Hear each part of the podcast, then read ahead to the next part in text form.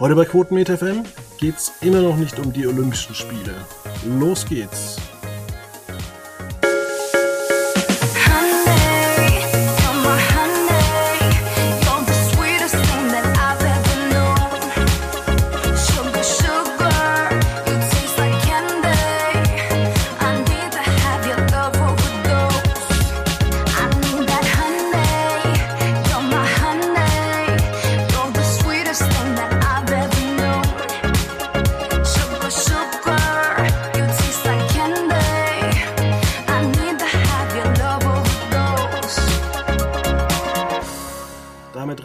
Herzlich willkommen bei Ausgabe 618 und wieder mal an meiner Seite ist Felix Meyer. Ja, herzlich willkommen. Ich freue mich. Hi. Ähm, wir sprechen heute bei Quotenmeter FM über eine schöne Sendung namens Böhmi brutzelt und ähm, hier habe ich letzte Woche Freitag direkt angeguckt, nicht um 10 Uhr. Da müssen Menschen wie ich arbeiten ähm, sondern dann am frühen Abend. Und ich dachte auch, als ich die gesehen habe, erstmal, ähm, ja, Xata, wer, wer soll das sein? Äh, wird bestimmt eine langweilige Folge. Und ich war dann positiv überrascht. Ja, also ich glaube, das ist so ein Zielgruppending vielleicht. Also ähm, ist ja, also ne, wird man also aus dem aus der Bubble Rap und irgendwie so ja Hip Hop kennen schon. Ist auch ein sehr umtriebiger triebiger, triebiger Typ, macht also selber Musik, ist da auch so mit seinesgleichen ähm, oder Gleichgesinnten im Hip-Hop-Business zusammen, hat ein eigenes Label, macht schon viel, doch, doch. Also war mir ein Begriff, aber ich fand's, und das ist ja vielleicht auch der Kern, ich fand's schön, weil es war so eine andere Herangehensweise, auch an so eine Person, Persönlichkeit. Da muss man sagen, das kann äh, Jan Böhmermann tatsächlich recht gut ähm, durch, ja, Böhmi Brutzel, das ist jetzt auch nichts Neues. Ähm, das hat man ja schon zwei, dreimal im Rahmen des Neo-Magazin Royals gemacht. Mhm. Und es war immer so eine leichte, entspannte Sendung, wobei mir Xata oder Xata ähm, mir überhaupt nichts gesagt hat. Also von daher, ähm, ja, hat mich das sehr, sehr positiv überrascht. Ja, und also ich glaube, also wie gesagt, die, die äh, Menschen, die Böhmermann schon länger verfolgen, und du hast ja schon gesagt, mit ähm, dem Neo-Magazin Royal damals gab es Böhmi brutzelt schon, das ist jetzt aber auch schon bestimmt, das ist auch schon fünf Jahre und länger her wahrscheinlich. Ähm, und ja, ich glaube, es trifft so ein bisschen eine, eine, wie du sagst, so ein Entspannungsding, was ja auch, das muss man ja auch sagen, es zielt natürlich so ein bisschen auch drauf ab, auf diese, ja, Banalität der ganzen, ähm, ja, sagen wir mal, so Kochshows im Hauptprogramm, so von, ich weiß auch nicht, ich bin da wenig drin, so die Küchenschlacht und so weiter, ähm, was es da für Sendungen gibt, wo man dann halt irgendwo einen, ähm, einen Johann Lafer vor die Kamera zieht und dann auf einmal wird halt da gekocht und das ist ja schon irgendwo so dieses Banale, dass man sagt, warum, äh, warum gucke ich mir das an? Das sind irgendwelche Menschen, teilweise ja noch nicht mal Prominente, sondern dann irgendwelche Gäste halt einfach und die kochen, aber das läuft ja. Das ist ja ein durchaus gewachsenes Programm. Das finden ja Leute geil, sich das anzugucken, ne? Ich gucke mir das auch ab und zu ein bisschen an. Ähm, muss natürlich auch sagen, dass man da auch sehr viel den Zuschauern erklärt hat, weil die natürlich normalerweise nicht so die Küchenschlacht oder früher Lanz kocht oder Kerner kocht angeguckt mhm. Dass einfach gewisse Speisen schon vorbereitet werden, die dann, ups, mal schnell aus dem Ofen hervorgezaubert werden. Und dann wird äh, nach einer Stunde Garzeit wird da weitergekocht. Also es ist nicht so, dass die dann nebenbei da sitzen und äh, die Aufnahme für eine Stunde unterbrechen. Und was ich auch noch ganz gut fand, weil es halt natürlich, oder sagen wir es mal so, weil Böhmermann selbst nur, glaube ich, irgendwelches Bier trinkt, kein Wein, kein sonst irgendwas. Ich glaube, der hat auch erst mit Bier trinken vor drei Jahren angefangen. Hat ja. man das natürlich noch völlig ad absurdum geführt dass man einen äh, Sommelier geholt hat, der zum Essen die ähm, alkoholfreien Getränke aufgestellt hat. Ja, ich finde das, also das ist so ein Ding bei, bei Böhmermann und seinen Shows oder jetzt auch bei dem Programm. Für mich sind das immer so, ich will sagen, Kleinigkeiten, so Details, wo ich einfach sage, mir, mich, mich catcht das dann, weil ich es witzig finde. Mhm. Weil das ist sowas, da, da machst du dir, vielleicht hast du als kreativer Kopf diese Grundidee, du machst jetzt eine Kochshow, weil irgendwie ist es lustig, ist es irgendwie absurd, dieses sich hinstellen und ich koche einfach irgendein Gericht, wo jedem bewusst ist, ich mache eigentlich auch nur so ein paar Vorbereitungen und das Gericht an sich ist vorbereitet und dann sage ich, naja, ähm, so sieht das dann aus, wenn das eben gekocht ist und am Ende des Tages habe ich gar nichts gemacht. Das, das kann ich mir alles noch vorstellen, aber dabei an so Sachen zu denken, wie eben, naja, dann mache ich jetzt mir Gedanken darüber, was für ein Getränk gibt es dazu und ähm, stimmt das ja dann auch noch, das ist nun mal auch, das kann man nicht wegreden, Böhmermanns Show, Talent, da das Ganze so wegzumoderieren im Endeffekt, dass das auch entspannt rüberkommt und nicht irgendwie aufdringlich ist. Und dann, das finde ich schön. Das sind für mich dann die Sachen, wo ich sage, ja, das, das gucke ich mir dann an, finde ich auch irgendwie witzig. Ja, vor allem das Interessante, und jetzt kommen wir eigentlich zu dem interessanten Thema. Ähm, man kann da ja eigentlich gar nicht so wirklich mitreden. Also man steht ja jetzt nicht da, hat die Sachen zu Hause vorbereitet und kocht mit und kann dann sagen, ja, ich bin von dessen Rezeptidee überzeugt. Und komischerweise funktionieren aber Kochshows, während so Buchclubs das literarische Quartett überhaupt nicht mhm. funktionieren. Da kann man ja noch wenigstens sagen, okay, was ist am Freitag für ein Thema? Gehe ich in die Buchhandlung, hol mir vielleicht das neue Werk von XY und äh, lese es bis dahin durch. Aber das macht eigentlich so gut wie keiner. Ich weiß auch nicht, ob es da eine Ankündigung gibt, weil mich interessiert es natürlich auch nicht. Ich gucke auch relativ wenig Kochshows, aber ich bin auch immer wieder verwundert, dass diese ganzen Sendungen, egal ob es Reality Competition, wie The Taste ist, wie diese ja, Kochsendungen untereinander, also so ein Comedy Talk, äh, mhm. ein Koch Talk, oder auch solche Sachen wie Rosins Restaurants, dass das überhaupt einigermaßen erfolgreich läuft, verwundert mich doch, weil man kann da eben nichts probieren und es gibt ja auch keine Weiterentwicklung in den letzten 50 Jahren, also mit so großen Lieferketten wie, ähm, ich sage jetzt mal Dominus Pizza, die vielleicht genau diesen Schandburger ähm, zu Rossins Restaurants am Donnerstagabend liefern und vorbereiten oder dann die Neukreation beispielsweise, die du beide bestellen kannst, vorher und nachher. Sowas gibt es ja nicht, genauso wie es auch nicht bei The Taste irgendwelche Sachen, die du vorab bestellen kannst, die du dir dann vielleicht in die Mikrowelle reinstecken kannst und probieren kannst, weil es wird eigentlich, oder es ist, du kannst es nicht riechen, du kannst es nicht schmecken, du kannst das Essen angucken, aber ähm, wer zum Beispiel, na, wie heißt dieses Gemüse, was immer aussieht wie erbrochenes, wenn man es kocht? Spinat. Spinat und äh, Wirsing, glaube ich. Genau. Wir Wirsinggemüse, ja. Daraus kannst du ja schlecht was Schönes zaubern. Ja, das stimmt. Also ich finde, es ist schon, also es ist ein Teil von dem, was du sagst. Das auf jeden Fall. Ich denke, ein Stück weit funktioniert das tatsächlich, dass es Menschen gibt, die sich ähm, gerade so im Vormittags- und Mittagsprogramm Kochshows anschauen und dann zeitgleich irgendwie am Herd stehen und kochen. Ob am Ende vom Tag da jetzt, sag ich mal, dieselben Gerichte oder da simultan gekocht wird, das weiß ich nicht, aber ich glaube schon, es gibt genügend in der Zielgruppe, die das nutzen und sagen, ich koche das jetzt nach oder ich bin da dabei. Das glaube ich schon. Und das sieht man jetzt ja auch, ich weiß gar nicht, also das ist ja bei vielen Shows, ich kenne das explizit von ähm, hier dem perfekten Dinner bei Vox. Die machen das ja auch sehr offensiv zu sagen, man kriegt ähm, zu den Wochen äh, die Menüs, die gekocht werden, zum Nachkochen und so weiter, ähm, aber sicherlich auch andere Kochshows. Und ich glaube, das ist schon ein Ziel, das man irgendwo an, abgreift, wo man sagt, ähm, ich nehme mir Menschen, die funktionieren vor der Kamera, weil sie entweder bekannt sind oder ähm, weil sie auf der anderen Seite dieses, ich will sagen, amateurhafte vielleicht, also einfach dieses Zuschauer-identifizierende verkörpern und lass die etwas kochen, eine, eine Fähigkeit, die vielleicht immer weniger auch so haben. Und dann am Ende, innerhalb von einer Stunde oder 90 Minuten, wie auch immer, haben die dieses fertige Gericht gekocht, von dem ich mir gedacht habe, als Normalo, fertig gerade Student oder wie auch immer, Ey, das könnte ich nie. Und das funktioniert, glaube ich, schon. Dieser Ansatz zu sagen, hey Leute, guckt euch das an, wir machen hier ein bisschen das und das. Jetzt haben wir das da vorbereitet, aber im Endeffekt geht das ganz schnell und am Ende ist es mega. Und dann ja, denke ich, ja, okay, ist cool.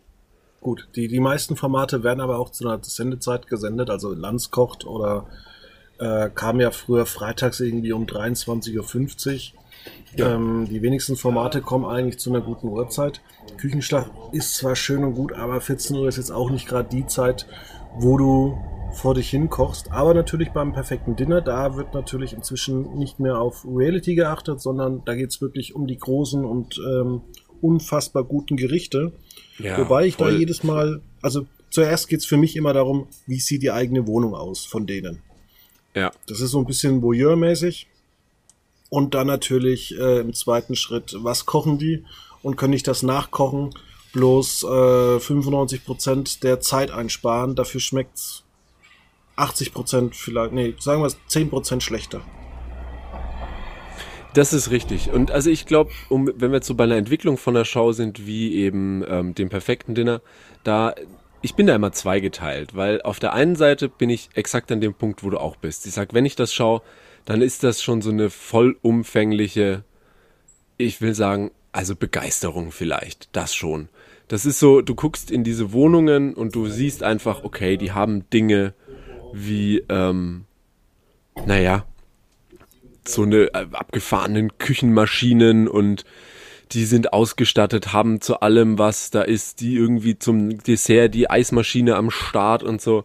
Und ich denke mir, ich bin froh, dass ich halt von äh, jedem Teil Besteck irgendwie sechs verschiedene hab und äh, ähm, einen Schneebesen. Also das ist schon so das Ding. Und dann sieht man das auch, die, die haben ein Esszimmer meist und die, das wird alles trapiert. Das ist, das geht schon gleich mit so einem richtigen Menüplan, wo die sagen, das muss am Tisch funktionieren. Die sind dann auch schon auf dem Level, wo ich sage, da gibt's dann entscheidende, äh, entsprechende Getränke zu jedem Gang und so weiter.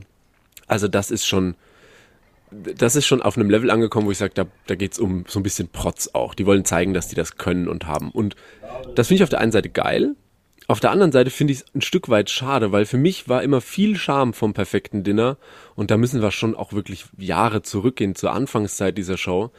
Da gab es auch schon immer mal vereinzelt Leute, die gesagt haben, okay, ich kann halt einfach ziemlich geil kochen und ich habe auch eine geile Küche und ähm, ich mache das, aber es gab immer auch, ich sag mal so in Anführungszeichen, die Normalos die dann einfach halt in ihrer kleinen Küche standen und irgendwie auf zwei Herdplatten irgendwas gekocht haben. Und es war bodenständig, sicherlich nicht schlecht. Aber der Esstisch war dann irgendwie so mit drei gleichen Stühlen und zwei, die aus dem Keller geholt worden mussten. Und das war immer so, für mich war das immer ein geiler Kontrast. Das habe ich genossen. Und jetzt ist das halt so ein, okay, du weißt einfach, die Leute, die da sich angemeldet haben oder die da mitmachen, die haben Ahnung von dem, was sie tun. Die gehen einkaufen zum Biometzger und ähm, entsprechend in Supermärkten, wo ähm, da, das wird ja alles begleitet vom perfekten Dinner, wo du sagst, das, da steckt was dahinter, da wird sich Gedanken gemacht. Was ist, wenn ich in der Vorspeise irgendwie schon was mit Fleisch hatte, da mache ich Fisch zum Hauptgang und zur Nachspeise irgendwie was passendes.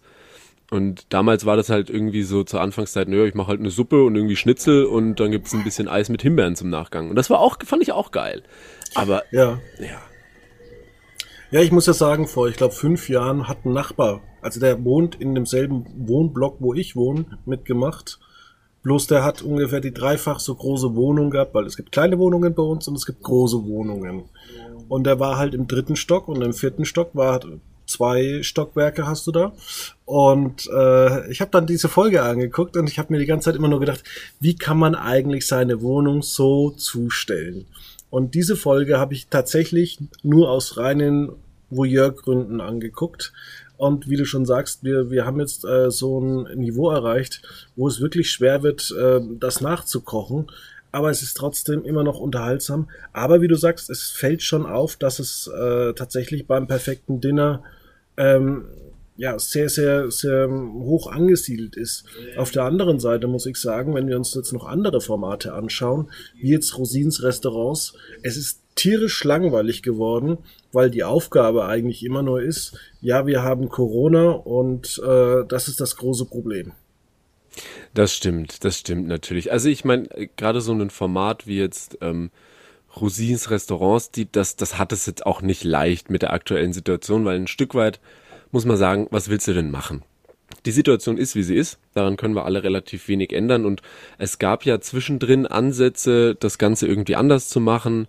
Ähm, das war doch auch bei Rosins Restaurants, als man das versucht hat mit äh, man, man schustert irgendwie in einem Restaurant irgend sowas, sowas Foodtruck-mäßiges bei und dann ist das halt so diese Takeaway ähm, ja, Situation über ein Jahr, wie man da reinstarten kann und das ist gut, aber am Ende des Tages, äh, ja, ist es schwierig und das muss man jetzt ja auch sagen, auch jetzt unabhängig von der aktuellen Situation, ähm, diese Rettungsversuche in Anführungszeichen von ähm, Restaurants, die schlecht laufen und dann kommt der große Starkoch und zeigt denen, wie ein bisschen einfache Küche gut vermarktet wird und dann funktioniert das. Das ist ja leider in den wenigsten Fällen wirklich eine Langzeit-Erfolgsgeschichte. Also ich kenne ja. tatsächlich in der, in der Zeit, in der ich in Nürnberg gelebt habe, haben da ein, zwei Restaurants aus Nürnberg mitgemacht oder im Umland und ich bin da ein paar Mal in der Stadt ähm, vorbeigelaufen und die waren dann auch relativ schnell nach der Ausstrahlung und ich meine, die Produktion war ja schon deutlich früher, ähm, waren die dann auch wieder zu. Also ich weiß auch nicht. Generell muss man ja sagen, dass äh, Restaurants, Imbiss äh, immer eine, eine kurzfristige Sache eigentlich bei den meisten ja. ist. Also es gibt äh, immer die inhabergeführten Läden, aber auch da gibt es massive Schließungen, weil der eine oder andere sich dann doch mit dem Eigentümer in, in Sachen Pacht verkracht der, der Eigentümer will natürlich mehr, der, der Unternehmer hat vielleicht gerade mal eine schlechte Zeit. Und das ist eigentlich schon immer so. Also es gibt nur wenige Läden bei uns in der Innenstadt, die seit 20 Jahren bestehen. Ja, das stimmt schon. Und wenn, das muss man ja auch sagen, also für, für ich sag mal jetzt Würzburger Verhältnisse, ähm, da gibt es halt, ich sag mal, ein paar Gastronomen, die einfach in der Hinsicht so in der Branche Fuß gefasst haben, die haben verschiedene Läden, das funktioniert dann schon, aber auch da machen immer wieder mal, macht mal ein Schuppen zu und dafür ein anderer auf. Also dieses, was du schon sagst, und vielleicht, das ist vielleicht auch so ein Unterschied Stadt-Land-Ding, wo man sagt, äh, in der dritten Generation steht halt jetzt der Enkel ähm, hinterm Tresen. Das hast du halt nicht. Das ist immer oder immer weniger. Ja, vor allem muss man da auch mal generell sagen, wenn wir uns gerade über dieses Thema so speziell unterhalten. Ähm, wir leben jetzt in so einer Studentenstadt. Ich kenne eins, zwei Restaurants, die einfach gesagt haben, du kriegst 6,50 und dann gesagt haben, ja, aber das ist ja kein Mindestlohn. Und dann sagt der Betreiber, ja, entweder kriegst du 6,50 oder du arbeitest hier nicht. Und dann haben schon einige Studenten äh, zugesagt, beziehungsweise es gibt auch Leute, die haben Mindestlohn. Aber mit Mindestlohn kannst du als Student vielleicht über die Runden kommen. Wenn du einen Partner daheim hast, der schwanger ist, ist es vielleicht schwierig. Und wenn du da vielleicht dann irgendwie eine sieben- oder sechs Tage Woche ein Restaurant hast, ist es natürlich noch schwieriger und dann brauchst du natürlich auch noch finanzielle Reserven. Und äh, deswegen ist so ein Restaurant immer zu eröffnen wahnsinnig waghalsig. Und mich wundert es auch, dass man da eigentlich nur eine Schulung braucht von zwei Wochen, eine Hygieneschulung. Und dann kann jeder ein Restaurant eröffnen. Ja. Ja, daran scheitern ja auch immer viele. Das muss man ja auch sagen. Also viele Restaurantkonzepte sind vielleicht nicht die schlechtesten, aber oft ähm, ja, sind die handelnden Personen halt nicht die richtigen. Also oft sind es ja dann irgendwie tatsächlich Köche, die eine gute Idee haben, rein inhaltlich, rein gastronomisch, aber einfach keine Geschäftsleute sind. Und auf der anderen Seite hast du sicherlich Geschäftsleute, die sehr gut kalkulieren können, die dann aber am Ende vom Tag sagen, naja, für den Preis kann ich mir diese Qualität leisten. Und ähm, diese Qualität will dann halt keiner. Das ist so ein bisschen die Spange, die sich dann aufteilt. Und das ist schwierig. Ähm, also da, da geht auf jeden Fall, sage ich, viel, viel kaputt daran, aber es macht's nicht einfacher. Und die Gastrobranche ist ähm, sicherlich nicht die einfachste zum Leben, was man sicherlich äh, entsprechend der Art und Weise des, des ja, Restaurants oder der, der, äh, des Etablissements nicht vergessen darf, ist, man hat natürlich im Sinne von ähm, ja, Bedienung und ähm, auch Tresengästen, wenn man das denn hat, jetzt vom klassischen Restaurant etwas weggehend, ähm, hat man auch immer Trinkgeld in der Hinterhand, das ist schon nicht zu vernachlässigen, aber sonst, ja, Gastro muss man wollen und es ist eben auch wie bei vielen Jobs aus der Branche oder allgemein Unterhaltungsbranche, man arbeitet nun mal zu Zeiten, wo andere Menschen essen gehen, das muss man wollen und wenn man das, wie du sagst, dann sechs Tage die Woche macht oder länger, dann ähm, hat man halt frei irgendwie jeden Tag vormittags bis 15, 16 Uhr, bis man dann in den Laden muss. Aber da arbeiten ja alle anderen Menschen, ne? Ja, oder guck dir zum Beispiel mal die Läden an, die in der Corona-Zeit äh, keine Probleme hatten. Das waren ja vorwiegend die Dönerbuden.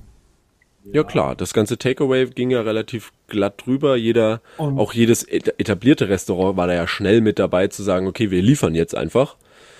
Aber ähm, das ist dann auch immer so eine Sache wenn ich mir dann immer so anguck, äh, wer da immer so in den äh, Dönerbuden drin steht, sechs oder sieben Tage die Woche, ähm, und die dann gut durch die Krise gekommen sind und dann sehe ich äh, Rosins Restaurants, Äh, und da war irgendwie so eine Familie, die wollten ein Takeaway-Geschäft machen und dann kommt Rosin vorbei und sagt, ja, wo seid ihr denn? Ja, daheim.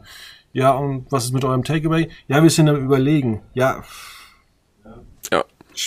Ja. Genau. Da und bist dann du auch so Punkt, komische Gerichte. ja. Einfach, einfach das klassische Essen machen. Und natürlich äh, schmeckt halt so ein Sauerbraten, den man liefert, nicht ganz so geil wie eine Pizza. Genau, das ist es. Es gibt einfach auch, das muss man ja auch sagen, jetzt Takeaway ist vielleicht auch nochmal ein extra vielleicht, aber auch was so Lieferservices angeht, ähm, es ist einfach schwierig, manche Dinge so ja lieferbar zu machen. Also was einfach funktioniert, Pizza klar, für mich Burger funktionieren ein Stück weit, ähm, aber wenn es bei was auch immer, ich sag mal in dem Sinne frittiertem ankommt, lass es äh, klassisch Pommes sein oder Bratkartoffeln oder irgendwas, das kriegst du halt einfach in so einer Plastikschale nach fünf Minuten, nach zehn Minuten, nach 20 Minuten, kriegst du das nicht mehr geil zu Hause an. Das ist halt einfach nun mal so, ne? Hm. Wobei, also wir haben hier einen Liefer, also keinen Lieferdienst, kann man leider nur abholen. Gibt leider auch so gut wie keine Parkplätze vor der Tür. Ähm, und zwar äh, haben die so klassische Sachen, so Haxe, Schäufele, Hähnchen und ähm, da schmeckt's wirklich noch nach 20 Minuten gut. Und auch Dann zu Preisen, wo jeder sagt, mein lieber Herr Gesangsverein, äh, eine Haxe für 7,50 Euro nicht schlecht. Ja, auf jeden Fall. Das muss man sich schon das muss man sich leisten können. Und vor allem, also wenn es, das ist es ja, am Ende vom Tag muss es ja schmecken. Und ich meine, wenn das funktioniert, dann hat man auf jeden Fall ein Geheimnis gefunden. Das finde ich doch gut. ja, leider gibt es halt immer nur noch zu wenig ähm, vegetarische Sachen. Ich als Vegetarier. Hm. Ist nicht einfach, tatsächlich. Also bei vielen, ähm, ich meine, also wenn wir bei klassischem irgendwie Pizza-Lieferservice anfangen, da kriegt man dann schon irgendwie eine Vier-Käse-Pizza, aber da gibt's ja, viel, muss man sagen. Also bei den Pizzalieferdiensten kriegt man relativ viel. Da ja. kann man auch draufschreiben, dass man, äh, wie gesagt, das und das nicht haben will. Ähm, auf der anderen Seite muss man sagen, es gibt auch viel in Innenstädten. Auf dem Land ist es halt ganz, ganz schwierig. Geh mal wieder auf ein Dorffest, äh, vielleicht in einem Jahr, wenn wir alle geimpft sind oder vielleicht schon in drei ja. Monaten. Äh, da kriegst du halt deine, deine Bratwurst mit Pommes und nicht die vegetarischen von Wiesenhof, sondern halt die vom örtlichen Metzger. Ich meine, der muss ja auch was verdienen, aber es geht halt immer so ein bisschen auch an der Zielgruppe vorbei, weil, ähm, das denke ich mir zum Beispiel, weil der örtliche Metzger, ob der jetzt irgendwie einen Schweinedarm verarbeitet oder einen künstlichen Darm, der genauso schmeckt. Ich habe letztens vegetarische Weißwürste gegessen. Unfassbar lecker. Echt? Ui, das kann ich mir ja gar nicht vorstellen. Doch, die haben fast geschmeckt wie normale. Ja, vom Geschmack her ist das ja sowieso immer so ein Ding. Wenn man es ähm, am Ende vom Tag nicht weiß, sag ich mal, dann schmeckt ja vieles dann doch ähnlich und gleich. Aber es ist viel Vorstellung, wo man sagt, ja, das sind ja jetzt vegetarische Weißwürste, das muss ja irgendwie anders schmecken. Aber ja, noch viel geiler ist dann immer das, noch viel geiler ist immer das Argument, äh, ja, aber das ist jetzt auch nicht gesünder als normal. Und dann denke ich mir, ja, aber es geht doch nicht darum, dass ich jetzt gesund lebe. Ich trinke doch auch weiterhin meine Cola. Genau. Und ich nehme davon jetzt genau. auch nicht 10 Kilo ab. Ähm, und das ist halt immer dieses kleine Missverständnis. Und ähm, ja, also jeder soll leben, wie er möchte. Wer Fleisch essen möchte, kann es machen. Ähm, ich finde Fleisch lecker, aber ich esse es halt nicht mehr. Ja, aber da bist du, ich sag mal so, da bist du jetzt auch so ein bisschen open-minded. Ich kenne da schon, also ich will jetzt da nicht kategorisieren, aber ich habe schon auch Freunde im, im, im Kreis meiner Bekannten, wo das auch mal Thema war, ob jetzt irgendwie vegetarisch oder vegan und schnell ist man da ja schon in diese, ich sag mal, Spirale drinnen, wo auf einmal alle, die dann eben nicht mitziehen, sei es vegan oder vegetarisch, ähm, ja dann auf einmal die Bösen sind. Also das ist ja schon so und dann ist das so ein leidiges Thema mit ja, und ich muss mir jedes Mal, wenn man sich irgendwie trifft, dann doch anhören, dass das ja so schlimm wäre, wenn ich jetzt irgendwie mir einen Döner hole oder sonst was. Das nervt dann schon. Also das ist schon so. Das, ich gehe vollkommen d'accord mit dem Ansatz zu sagen, soll jeder machen, was er will, weil ne, kann ja jeder. Aber es ist dann schnell, schnell oder war bei mir ne, so ein Belehren und so ein ja, ich esse ja das, ich esse das jetzt ja nicht, weil ich mache das ja richtig und ich sage ja, pff, das ist okay für mich, aber lass mich doch in Ruder mit. Mhm. Ja, schwierig. Ähm, und schade, um jetzt mal wieder einen Bogen zu den normalen Shows zu spannen, dadurch, dass es halt noch relativ äh, wenig in der Gesellschaft angekommen ist. Also du kriegst halt diese ganzen ähm, Produkte, diese vegetarischen Produkte, kriegst du halt zurzeit nur von Nestle und Unilever. Die haben alle aufgekauft. Ja. Der Markt ist sowieso völlig leer gekauft. Es gibt kaum noch ähm, Erbsen für vegetarisches, also die, die ähm, die Regale sind teilweise äh, echt leer gefegt. Ich, es gibt äh, Sachen, die suche ich schon seit Wochen wieder, dass ich die mal essen kann. Ähm, und solange es halt noch nicht so wirklich im Markt drin ist, zu sagen, ich gehe zur Metzger und lass mir hier irgendwie sowas äh, anfertigen auf mm. Proteinbasis. Ähm, weil ich habe auch von irgendjemand letztens mal ein Rezept gehört, wie man vegetarische äh, Leberwurst machen kann. Und wie, also Leute, probiert mal vegetarische Leberwurst aus unfassbar geil. Aber solange das halt noch nicht beim Metzger gibt, dann kann man das halt auch schlecht in so ein Gericht mit reinmachen und der Metzger könnte das ja auch theoretisch mit anbieten, langfristig. Ja, also oft kommt ja auch das, das Kostenargument zu sagen, ähm, ich glaube, vegetarisch geht noch, aber. Ähm, vegetarisch ist unfassbar teuer. Ja, also aber vor allem auch dann, wenn es in Richtung vegan geht, das muss man sich dann schon auch leisten können, alles, oder? Also ist das so? Ich bin da ehrlich gesagt, ich ich bin so ein Supermarktgänger. Ich kaufe, wenn ich, schlimmste ist, wenn ich mit Hunger im Bauch in den Supermarkt gehe, ich, ich kaufe halt, was im Regal liegt. Nicht, dass ich mir keine Gedanken drüber machen würde, das auf gar keinen Fall. Aber ähm, ich meine, es ist ja im Supermarkt. Klar, jetzt kann ich sagen, wenn ich es nicht kaufen würde und wenn es viele nicht kaufen würden, dann wäre es vielleicht dann nicht mehr as richtig, alles richtig. Aber ähm, ich werde die, die, die Welt, äh, die, die Probleme der Welt werde ich sicherlich nicht lösen, wenn ich mich jetzt im Supermarkt für andere Dinge entscheide. Deswegen, da, da bin ich ein bisschen, also, weiß nicht so. Außerdem ähm, machen die Supermärkte ja auch das Angebot so, dass es dem Kunden schmeckt. Also es gibt ja verschiedene Stadtteile von Würzburg. Es gibt, wo wir unser Büro haben, das sage ich immer wieder, das ist ein bisschen der äh, ärmere Stadtteil.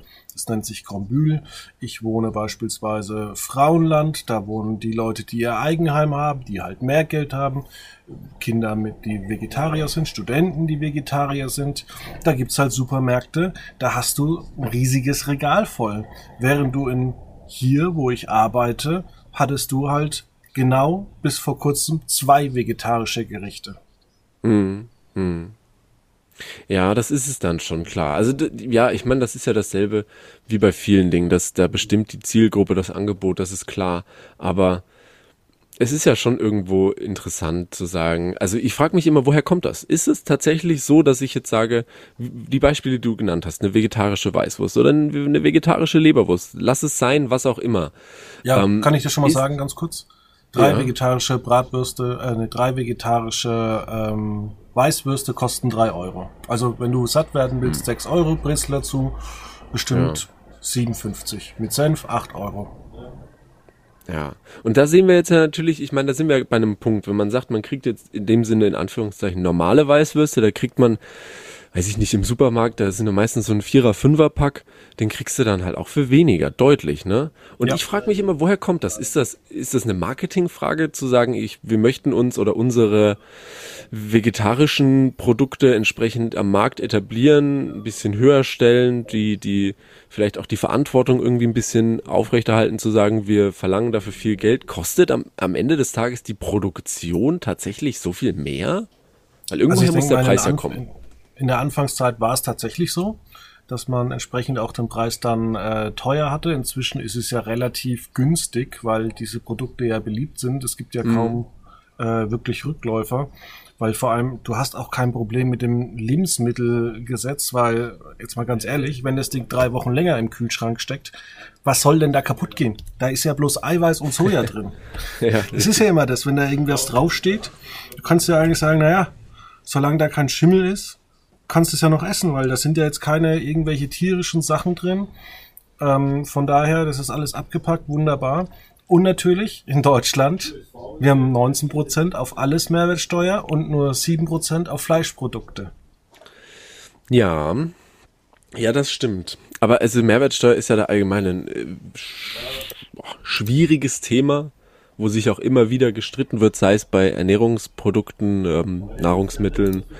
Da geht's ja bis hin, also die Diskussionen reichen ja über Getränke, ähm, alkoholische Getränke, alkoholfreie Getränke, bis hin zu ähm, Verhütungsprodukten, wo man sagt, warum wird das und das so besteuert. Das ist schon immer ein hartes Thema, sag ich mal. Aber ja, Fleisch in dem Sinn wird da dann schon auch gepusht, klar. Ja, die ist, die ist, äh, ja und äh, es ist halt nun mal für viele günstiger, aber es gibt auch sowieso so, so sinnlose äh, ja, Beschränkungen der Bundesregierung. Also ich habe vorgestern ähm, plus minus angeguckt und mhm. leider werden da halt oftmals äh, Menschen gezeigt, die halt nicht jetzt um die Ecke denken können. Und zwar ging es einfach darum, dass Ölheizungen ähm, ausgetauscht wurden gegen Wärmepumpen und jeder Mensch weiß, der sich damit auseinandergesetzt hat oder generell mit Stromkosten, die er hat, dass so Wärmepumpen halt Strom verbrauchen und Strom ist das teuerste zum Produzieren. Die Bundesregierung ja. hat sich nun mal gedacht, hey, wir wollen den, äh, die erneuerbaren Energien pushen und auch das Eigenheim, wir zahlen da ordentlich drauf. Das heißt, ähm, die Leute haben viel höhere Stromkosten, weil sie natürlich keine Solaranlage auf dem Dach haben, die dann äh, tagsüber halt einfach den Strom spart, damit man damit nachts heizen kann. Und äh, die meisten kaufen jetzt halt den teuren Atomstrom aus Frankreich ein. ja gut, Strom, ja, hey, das ist ja sowieso, also da kannst du dir irgendwo an den Kopf langen zu sagen, Deutschland stellt sich da gefühlt im Licht der Öffentlichkeit auf den Kopf und ja, wie du sagst, jedes Land außenrum, oh, jetzt kommt der Paketmann, jedes, jedes Land außenrum äh, baut halt neue Atomkraftwerke. Richtig, und wenn man sich das Ganze nochmal anguckt, gerade jetzt in Sachen so Strom und äh, generell, ich hatte vor Jahren mal einen intelligenten Stromzähler bei einer ganz guten mhm. Firma, aber der hat halt monatlich gekostet. Und dann hatte ich einfach äh, mal ein Jahr und da konnte ich dann auch per App immer ausrechnen, äh, was mich wie kostet. Und es ist ganz interessant. Also ich habe meine Stromkosten massiv reduziert. Äh, den meisten Strom verbrauche ich tatsächlich durch mein Fernseher und HiFi-Anlage, weil ich halt einen 5K, äh, 4K-Fernseher habe und äh, Surround-System. Mhm. Ähm, ich habe auch so eine Heizung im Bad, wo du deine Handtücher draufwerfen kannst.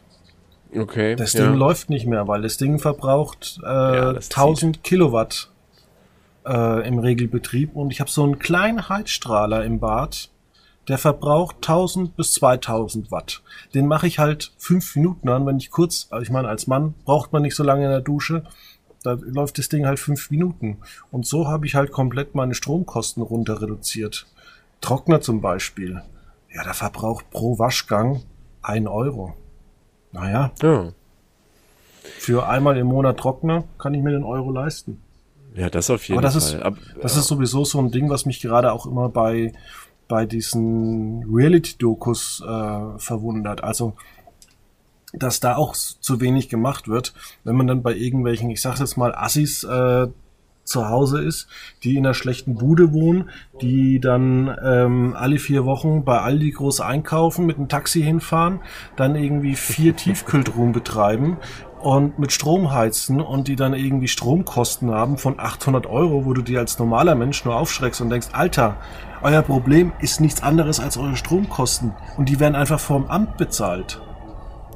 Ja, ja, das ist schwierig halt. Also das ist auch so eine Sache, da, da, da leidet ja auch irgendwo die, ja, ich will, will nicht sagen Vernunft, das stimmt nicht, aber es ist halt so eine Herangehensweise, wo ich sage, naja, das ist ja richtig zu sagen, ich meine, das ist nun mal das System, in dem wir leben, dass Menschen unterstützt werden, das ist auch gut so, das kann auch im, am Ende des Tages jedem passieren. Also jeder normal arbeitende, geldverdienende Mensch kann ähm, einen Unfall haben oder kann einfach gefeuert werden und keinen Job mehr finden. Das kann passieren und dann freut sich jeder über diese Unterstützung, die es gibt. Keine ja, Frage. Aber, Aber, das Ding ist, wenn du dann natürlich die Leute wieder in ähm, einen Job reinbringst, äh, wie sollen die 800 Euro Stromkosten bezahlen? Genau. Die holen sich ja dann gleich einen Kredit und sind dann gleich nochmal verschuldet und müssen vielleicht dann eine Privatinsolvenz anmelden. Ja, ja, vor allem ist das ja dann auch, das ist immer dann so die Sache, wo ich sage, das ist eine falsche Herangehensweise, weil das ist immer, ich sag mal, soweit ein Stück bitter, aber da sind halt diese Reality- und Sozialreportagen, die eben viel gezeigt werden im Fernseher und dann siehst du halt immer eben genau diese Knackpunkte zu sagen, ja, es gibt halt einmal im Monat einen Großeinkauf, wo dann irgendwie für 200, 300 Euro eingekauft wird. das ist was, das kann man dann nicht so transportieren, dann gönnt man sich vielleicht mal ein Taxi und das ist jetzt vielleicht auch nur ein einzelnes Beispiel, keine Ahnung, aber es ist ja, sind dann diese Dinger, wo ich sage, da hat jeder in seiner, in seiner Bude einen entsprechend großen Flachbildfernseher stehen. Braucht es das? Nein, da hat jeder in diesen ähm, Formaten zumeist irgendwie ein Handy. Die, wenn da Kinder im Haushalt sind, haben die auch Handys. Das sind keine irgendwie Aldi Talk Tastenhandys, ähm, sondern das sind dann auch Smartphones. Braucht's das? Da, da gibt's in den Haushalten zumeist, und das wird ja dann auch gerechtfertigt, alles mit, weiß ich nicht, man braucht Zugang zu Internet und Be Bewerbungen schreiben, dann hat da jeder einen Laptop und keine Ahnung, das hat meiner Meinung nach oder meiner Einsicht nach, vielleicht kann das alles seine Berechtigung haben, ja. Aber irgendwo muss doch mal am Ende vom Tag jemand stehen und muss sagen, hey, braucht's das? Oder ja, tut's nicht auch eben einfach das Tastenhandy? Sorry. Vor allem äh, finde ich, bei solchen Formaten muss vielleicht dann auch mehr moderiert werden. Äh, also man braucht vielleicht einen Redakteur, der auch aktiv eingreift, der halt dann sieht, wenn die Bewerbung geschrieben wird. Du hast Bewerbung falsch geschrieben. Ja. Du kannst das nicht abschicken. Das geht nicht. Genau. Oder dein, ja. dein Bild auf der Bewerbung bist du vielleicht mit der Zigarette auf dem Balkon. Das kannst du nicht verschicken. Ja, richtig. Aber das kommt ja. Das ist ja das Bittere. Das, da sind ja Beispiele, die, die treffen zu, voll und ganz. Und das ist ja so das Ding. Und das, da, da bin ich dann auch immer, ich meine, klar ist das aus Sicht von einer Sendung, von einer Serie irgendwo geil, weil das ist ja das, was du zeigen willst. Du willst ja diesen, diesen Moment haben, wo sich die Zuschauerschaft denkt, nein, mach das bitte nicht. Aber irgendwo, da geht mir, und da hatten wir es vor mehreren Wochen auch mit Punkto Sat 1 und so weiter schon drum, da geht dann auch irgendwo doch als Redakteur, wenn du da vor Ort bist, da geht doch irgendwo ein bisschen, irgendwo in dir drin muss es doch brodeln zu sagen, hey, da, da habe ich doch eine Verantwortung für. Ich kann doch jetzt den armen Bub irgendwie mit, weiß ich nicht, 16 Jahre, gerade mit Hängen und Würgen die Schule fertig gemacht und ähm, der schreibt Bewerbung mit H. Das kann ich den doch jetzt nicht wegschicken lassen. Meinetwegen, dann habe ich es auf der Kamera, aber dann muss ich dem doch danach sagen, Junge, mach das nicht. Aber ich weiß nicht, ich glaube, ja. das wird nicht gemacht halt. Das ist dann Sensationsgeilheit auch. Das finde ich dann lustig. Wobei ich habe so das Gefühl, muss ich sagen, die letzten Wochen, dass die Inhalte zum Teil besser werden. Ist auch so, was so RTL 2 so angekündigt hat, was hat 1 angekündigt hat. Ich habe so das Gefühl, diese ganzen Reality-Sachen gehen schon so ein bisschen an das Konstruktive heran, was man vielleicht jetzt auch zuletzt gemerkt hat durch diese ganze Corona-Pandemie, dass irgendwie die Gesellschaft sich auch da deshalb so ein bisschen in Wandlung ist und sagt, ja, komm, wir wollen nicht nur Menschen beim Scheitern sehen, ich bin selber am Scheitern, äh, Corona frisst mir sämtliche Einnahmen weg, äh, ja. ich habe keinen Bock mehr, ich kann nichts machen, ich habe vielleicht meinen Nebenjob verloren, ähm, und ich will jetzt konstruktives Fernsehen. Das, anders kann ich mir auch nicht äh, ja, erklären, dass diese ganzen ARD-Filme oder ZDF-Serien, wo es ja eigentlich, also Rosenheim Cops, ja, das läuft dass halt das ja so ist, ne? dass das ja so, das ist, läuft ja erfolgreich wie nie, dass ja. die Menschen einfach sagen, hey, ich habe keinen Bock mehr, Leute immer nur beim Scheitern zu sehen. Warum mhm. läuft die Bachelorette so schlecht wie noch nie? Oder ja. auch die Alm. Die Alm ist ja vollkommen durchgefallen.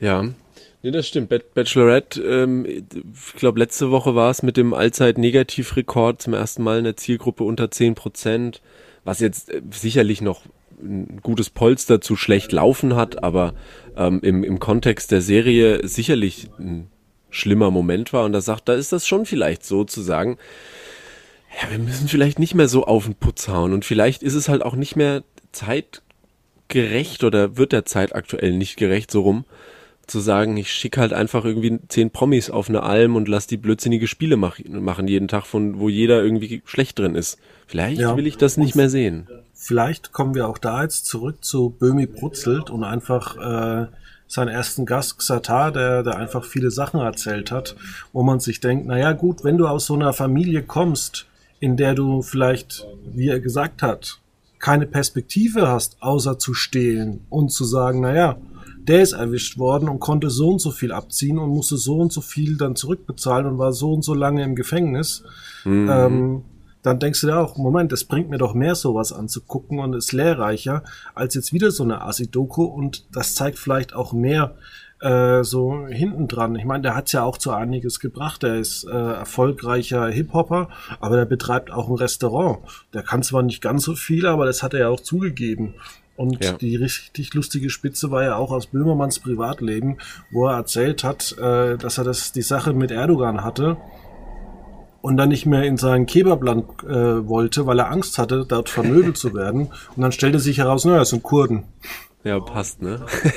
Nein, aber also, das ist schon so. Ich glaube, ein Format wie jetzt Böhmi Brutzel, das trifft vieles von dem, was wir gerade ähm, durchdekliniert haben, zu sagen, das ist vielleicht das, was es gerade braucht. Einfach eine schöne halbe Stunde, in der du dich, wenn du Interesse hast, vielleicht sogar die Person kennst, die da vor Ort ist und Böhmermann vielleicht magst, dann genießt du das einfach. Das ist eine halbe Stunde, die geht dir einfach in die Ohren rein und du sagst, ja, okay, das habe ich mir jetzt angeguckt und das hat's für mich auf jeden Fall geschafft, weil viele Kochsendungen, und da sind wir jetzt auch wieder genau beim Thema, stellen vordergründig dieses Kochen in den Mittelpunkt, zu sagen, wir kochen heute das, heute ist das Wochengericht das und das. Aber am Ende des Tages ist dir ja relativ egal, was da gekocht wird. Das hatten wir ja vorhin schon. Du kannst mir jetzt nicht sagen, dass du, wenn du Fan der Küchenshow bist, dann weißt du ja jetzt nicht, was da vor zwei Wochen gekocht wurde, sondern du weißt eben vielleicht, da war die und die Person, die hat das und das erzählt. Aber nichtsdestotrotz wird dieses Kochen in den Vordergrund gestellt. Und das wird ja eben bei, bei jetzt Böhmi Brutzel ein Stück weit gemacht, aber im Endeffekt ging es ja immer nur sehr, sehr gering darum, was da jetzt gemacht wurde, beziehungsweise wurde auch wenig äh, Möglichkeit oder wenig Gelegenheit ausgelassen zu sagen, dass, naja, beide jetzt auch gar nicht so genau wissen, was sie tun, aber sie machen das halt irgendwie. Und das fand ich schön. Ja. Und bei so Sachen wie Henslers Countdown, da mhm. mussten, wie gesagt, die Leute erstmal irgendwas abtauen äh, oder sie mussten irgendwie mit so einer Brille irgendwie was kochen, wo sie nichts so wirklich gesehen haben. Ja, stimmt. Ähm, oder wir haben dann was für Formate. Ich sag's immer wieder, Bullshit-Bingo die Bunsenbrenner-Show von Kabel 1, wo alles nur mit einem Bunsenbrenner ja. äh, gemacht worden ist. Da ging es ja, wie gesagt, nicht um die Geschichten. Und ich, ich finde zum Beispiel auch so Podcasts interessant, wie das Blaue Sofa. Früher ähm, hat ähm, der Moderator noch eine andere Show bei Bayern 3 gehabt. Ich finde es einfach mal nett, wenn, wenn man irgendjemanden vorstellt, der ein interessantes Leben hat gut bei diesen öffentlich-rechtlichen Shows wird das Casting meist darüber gemacht, dass jemand ein Buch veröffentlicht hat, aber der kann ja trotzdem eine interessante Geschichte erzählen. Und ich glaube, sowas würde auch ein Format ganz gut tun, statt jetzt immer irgendwelche Leute einzuladen, die nur schnell abgefrühstückt werden, wo das Scheitern im Vordergrund steht. Oder vielleicht solche, ich sage mal in Anführungszeichen, Stars, die sowieso nichts erzählen wollen. Und da ist mhm. vielleicht ähm, die, die Gästewahl von Aminata Belli, von der ich nichts weiß, Mozzi Mabuse, die in Aschaffenburg immer noch wohnt, soweit ich weiß. Ähm, ich glaube, ja. Die auch wahrscheinlich viel über Rassismus erzählt. Mai Thing Nyung Kim, die bekannte Wissenschaftlerin. Äh, ja. Dann Igor Levitt kenne ich null. Das ist ein Professor für Klavier. Hört sich interessant an und äh, Riccardo Simonetti, ein deutscher Entertainer, Model und Schauspieler und Kolumnist, sagt mir alles gar nichts. Genauso Relativ wie Xatar. Ja. Dachte zunächst eigentlich auch, ähm, ja, dass es dann irgendwie nichts wird. Aber es hat mich positiv überrascht.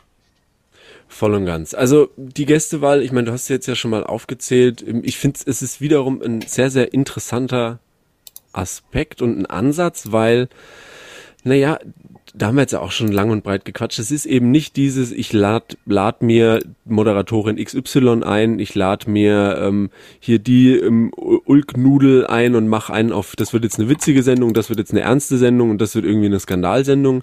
Nee, ich glaube, ähm, es hat sich Böhmermann oder auch die Produktionsfirma hinten dran, man darf das ja immer nicht auf eine Person reduzieren, da hat man sich Gedanken gemacht ähm, wen man einlädt. Und da sind wir auch, um, bisher kam die Folge mit ähm, Chata und er hat das, finde ich, sehr, sehr gut gemacht. Ähm, ich glaube, es gab so in dem Vorfeld, in der Planung einige Themen, die beide einbringen wollten. Ähm, sei es Böhmermann, der relativ anekdotisch, auch wie du schon gesagt hast, über seine Erdogan-Thematik gesprochen hat. Ähm, es kamen Themen von, von dem Gast, also von Hatar, der eben auch sich da klipp und klar positioniert hat und diese, auch diese Hip-Hop-Szene so ein bisschen anvisiert hat, zu sagen, hier die Jungs im Business, die über das ganze Leben auf der Straße und im Knast und so weiter, die da drüber rappen, das habe ich alles schon gemacht und ähm, ich war irgendwie fünf Jahre im Gefängnis in verschiedenen Bundesländern und habe gesehen, wie es da aussieht und ähm, da ist das schon ein guter Schritt mit einer sehr gewählten Wortwahl ähm, und sehr gezielten Formulierungen zu sagen, Leute, egal wie es dreht und wendet und selbst wenn ihr an einem Punkt seid, irgendwann im Gefängnis gewesen zu sein oder was auch immer, am Ende des Tages lohnt sich das nicht. Klar, jetzt steht er auch irgendwie beim, äh, bei ZDF Neo oder bei Jan Böhmermann in der Show ähm, im, im Fernsehen und hat irgendwie eine Produktionsfirma und ist erfolgreicher Rapper, aber dieses ja, einfach kriminell sein, es lohnt sich einfach nicht und es ist auch irgendwo albern, ja, das immer so aufzuziehen in der Branche, dieses, oh, ich lebe auf der Straße und, ne, und ja. alles ist so cool, was mit Kriminalität zu tun hat. Nee, ist es halt nicht. Und von daher fand ich sehr, sehr gut, wie er sich präsentiert hat. Ähm, und ich kann es ja auch immer, Witz. ich kann es ja auch betonen, da ich Chefe bin, durfte ich mir schon mal ein bayerisches Gefängnis von innen anschauen. Ähm, einen sehr ausführlichen Rundgang, zweieinhalb Stunden Leute, das ist wirklich kein Ferienurlaub. Also da werdet ihr drangsaliert. Arbeitsschutz, ihr müsst arbeiten, ja. Ähm, gibt's da überhaupt nicht. Wenn ihr nicht spurt, kommt ihr sofort in die Arrestzelle.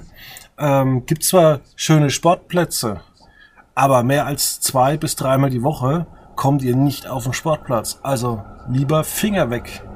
Ja, auf jeden Fall. Und, und das ist es eben. Also ich glaube, das hätte, ich hatte am Anfang ein bisschen nicht Angst will ich nicht sagen, aber also weil ich auch jetzt den Gast, also Katar auch, auch kannte und seine Geschichte und den Hintergrund ein bisschen kannte, aber so mit diesen ersten Überschriften, die man dann auch gelesen hat, irgendwie halt Rapper bei Böhmi, Böhmi Brutzelt und so weiter, da hatte ich ein Stück weit schon Angst, dass es zu sehr in so ein bisschen, ich sag mal, Polemik und Präsentation ausartet, zu sagen, oh, wir machen jetzt hier irgendwie halt die Hip-Hop-Sendung mit ein bisschen, ich erzähle was über vielleicht ein neues Lied, das kommt und mache hier ein bisschen Werbung für wie cool ich bin. Nee, und das hat er einfach schlicht und ergreifend nicht gemacht und auch, ist ja auch ein Stück weit persönlich geworden, hat von seiner Herkunft, seiner Familie auch erzählt und ähm, nee, das fand ich sehr, sehr gut und wie du sagst, also das ist, glaube ich, was da, da herrscht teilweise vielleicht ein falsches Bild, aber ähm, egal ob jetzt in Deutschland oder sonst wo, Gefängnis macht keinen Spaß. Es macht einfach, nee, das ist ganz, ganz schwierig einfach. Genau. Und damit würde ich sagen, haben wir schon das Schlusswort und äh, hören uns dann nächste Woche wieder. Dann vielleicht mit einem weiteren spannenden Thema. Mal gucken. Auf jeden Fall.